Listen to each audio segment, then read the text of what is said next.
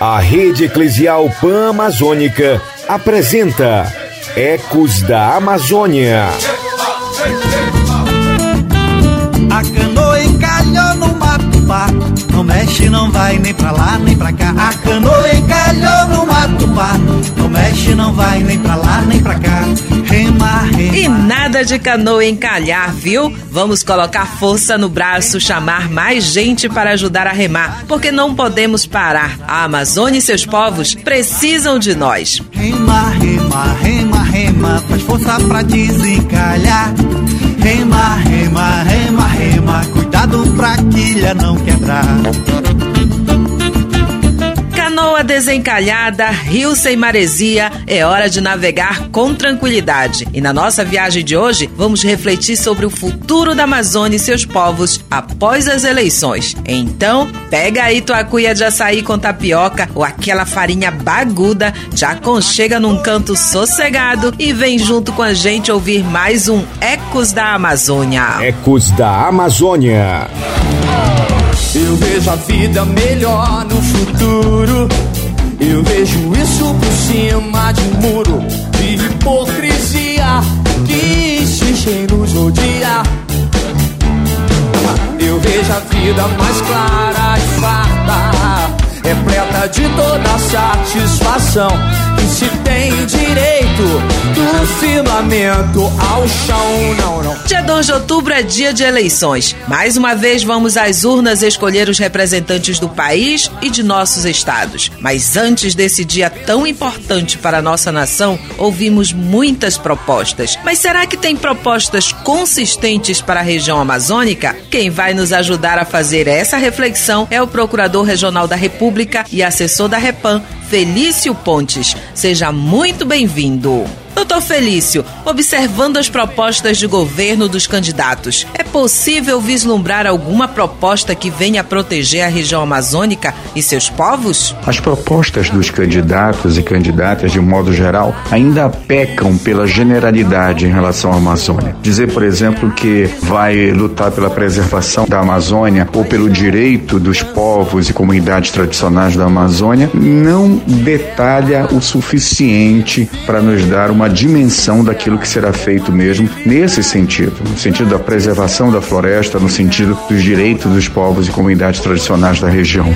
Isso não vem em projeto nenhum, em nenhum programa de governo, não há o detalhamento necessário para que se possa fazer uma análise. Então, essa é uma crítica que pode ser feito a todos os candidatos e candidatas, porque, de modo geral, a Amazônia entrou no debate, isso é bom, ela entrou no debate nacional, na última eleição geral isso não tinha acontecido, agora aconteceu, mas ainda falta um grau de detalhamento dos candidatos e candidatas que nós não vemos nestas eleições. Nos últimos anos, vimos uma escalada de violência contra os povos indígenas e as comunidades tradicionais. Entre as propostas apresentadas, pode-se esperar a resolução desses conflitos nos próximos anos? Sem dúvida, os relatórios tanto do CIMI, do Conselho Indigenista Missionário, quanto da CPT, da Comissão Pastoral da Terra, mostram um crescimento assustador na violência contra povos indígenas, contra povos e comunidades tradicionais e contra trabalhadoras e trabalhadores rurais na Amazônia nesses últimos anos. Isso deveria servir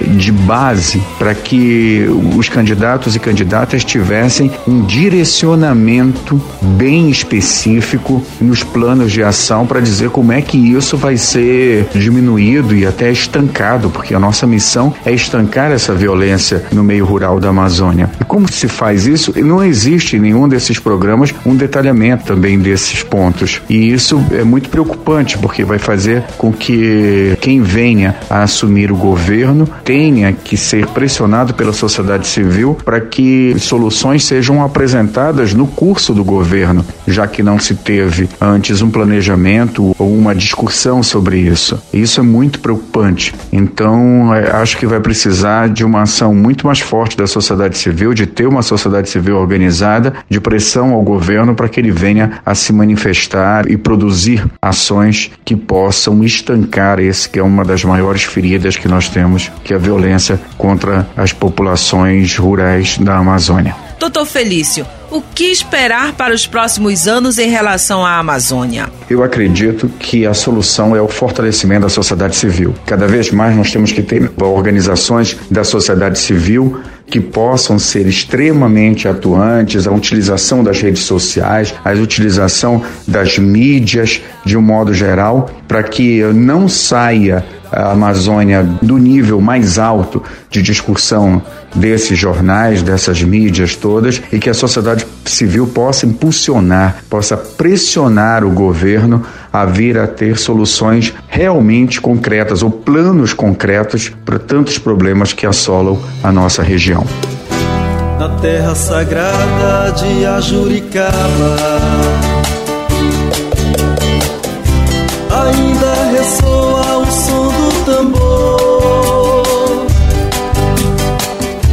dizendo ao caboclo que a hora é chegada. Pro grande Ajuri que já começou também veio participar do nosso Ajuri Mutirão Puxirum foi Dom Roque Paloski, arcebispo de Porto Velho e presidente do CIMI. Bem-vindo! Dom Roque, durante esse período de campanha, o senhor conseguiu observar algum projeto voltado para a região amazônica e que favoreça seus povos e o meio ambiente? Durante o período da campanha eleitoral, pessoalmente não acompanhei detalhadamente os programas de nenhum dos candidatos. Mas pelo que eu vi pelo rádio e vi e ouvi pela TV, não vi nenhum programa que parte realmente daquilo que hoje nós gritamos, que esses povos amazônicos que vivem nesta região há 8, 10, 12 mil anos nunca são consultados pelos projetos que se criam para a Amazônia. Mega projetos de toda ordem. Porém, os povos amazônicos são ignorados. Por isso, não estou vislumbrando nenhuma perspectiva de uma mudança dos rumos que a Amazônia tem tomando em curto e médio prazo. É preciso superar esta economia da destruição. Nem os povos originários, nem os quilombolas, nem os ribeirinhos, nem os homens e mulheres da floresta são contra o desenvolvimento.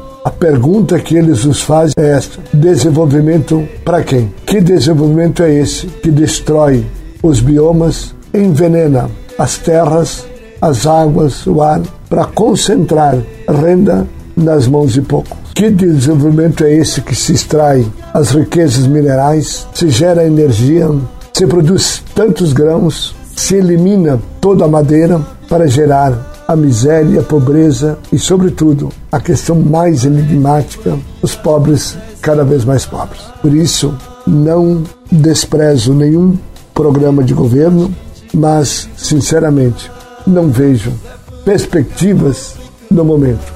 Mas continuamos votando pela Amazônia e acreditando nos povos amazônicos e, sobretudo, tendo essa certeza que é preciso retomar caminhos de respeito. A Amazônia não precisa ser conquistada, a Amazônia precisa ser respeitada. Qual o nosso papel enquanto cristãos no processo de acompanhamento dos eleitos? Olha, ao votar num candidato, num partido, há um programa e isso precisa ser acompanhado, seja pelos grupos, pelas associações, pelos sindicatos e também nós cristãos não podemos ficar indiferentes nós temos tido uma leitura equivocada da política. Quando falamos em política, falamos com P maiúsculo a política do bem comum, a política que parte a partir dos pobres, que coloca a serviço da vida aquilo que é de direito para todos. Por isso, não basta votar, é importante votar, devemos votar, ter discernimento.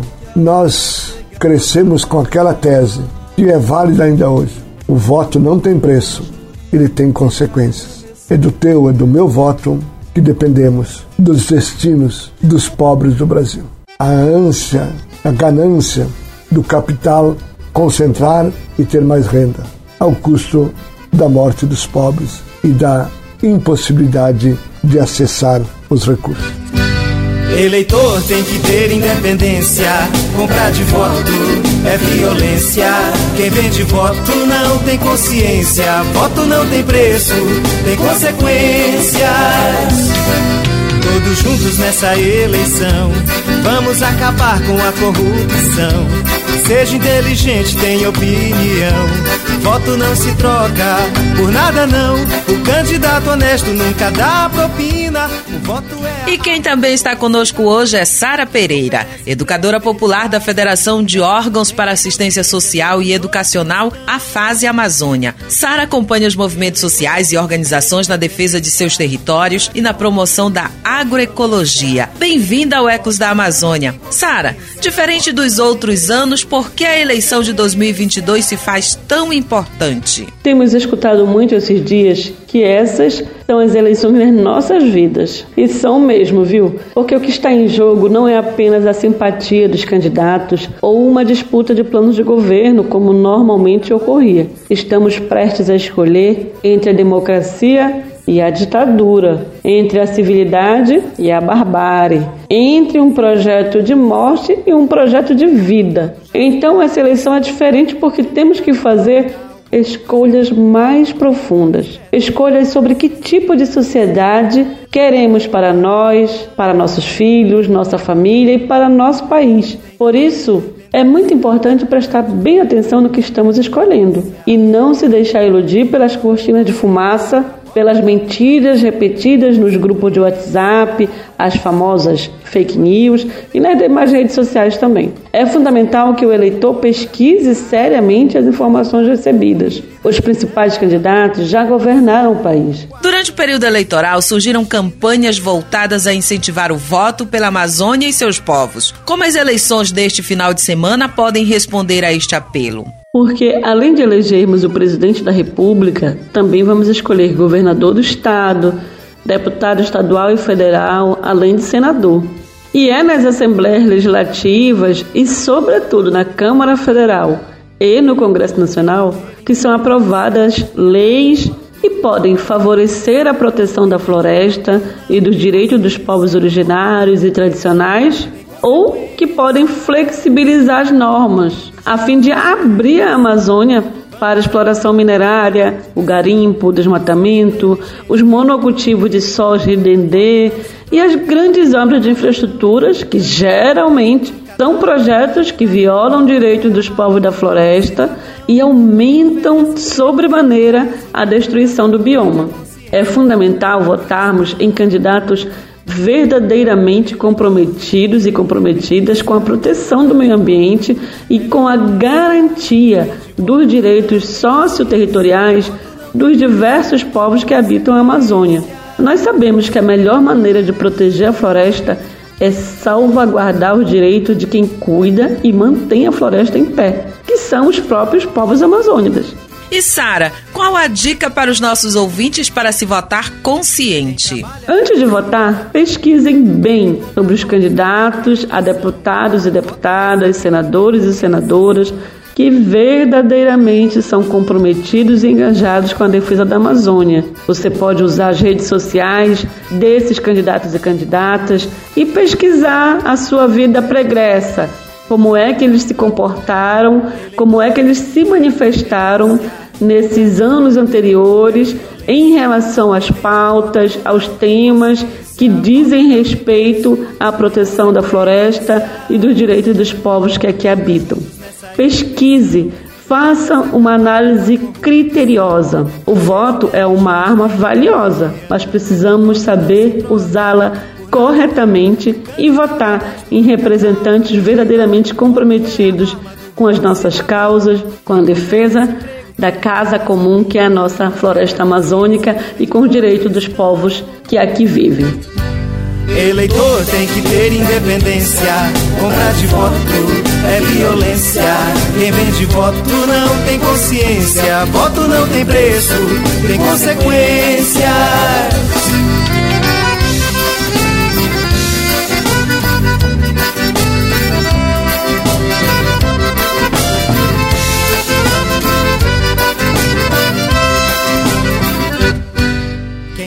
Nossa viagem de hoje está quase chegando ao final, mas antes chamamos Dom Roque novamente para que ele deixe uma mensagem de motivação para nós eleitores nesse momento tão importante que é o de exercer a democracia por meio do voto. Primeiro, o voto é secreto. E nós temos o dever de exercer a nossa cidadania. E exercemos a nossa cidadania quando votamos consciente, tendo clareza de que não podemos delegar aos outros aquilo que é nossa responsabilidade. Estamos vivendo um tempo de polarização, de agressividade, de intolerância. Mas este não é o caminho. O caminho, aquele que é diferente de mim, aquele que é diferente de você, não é meu inimigo, não é teu inimigo. São pessoas que pensam diferentes e têm o direito de pensar diferente, têm o direito de apresentar suas propostas. O que nós não podemos é entrar na rota da intolerância, da violência e achar que nós resolvemos pela força. Vamos discernir, vamos analisar as propostas, a história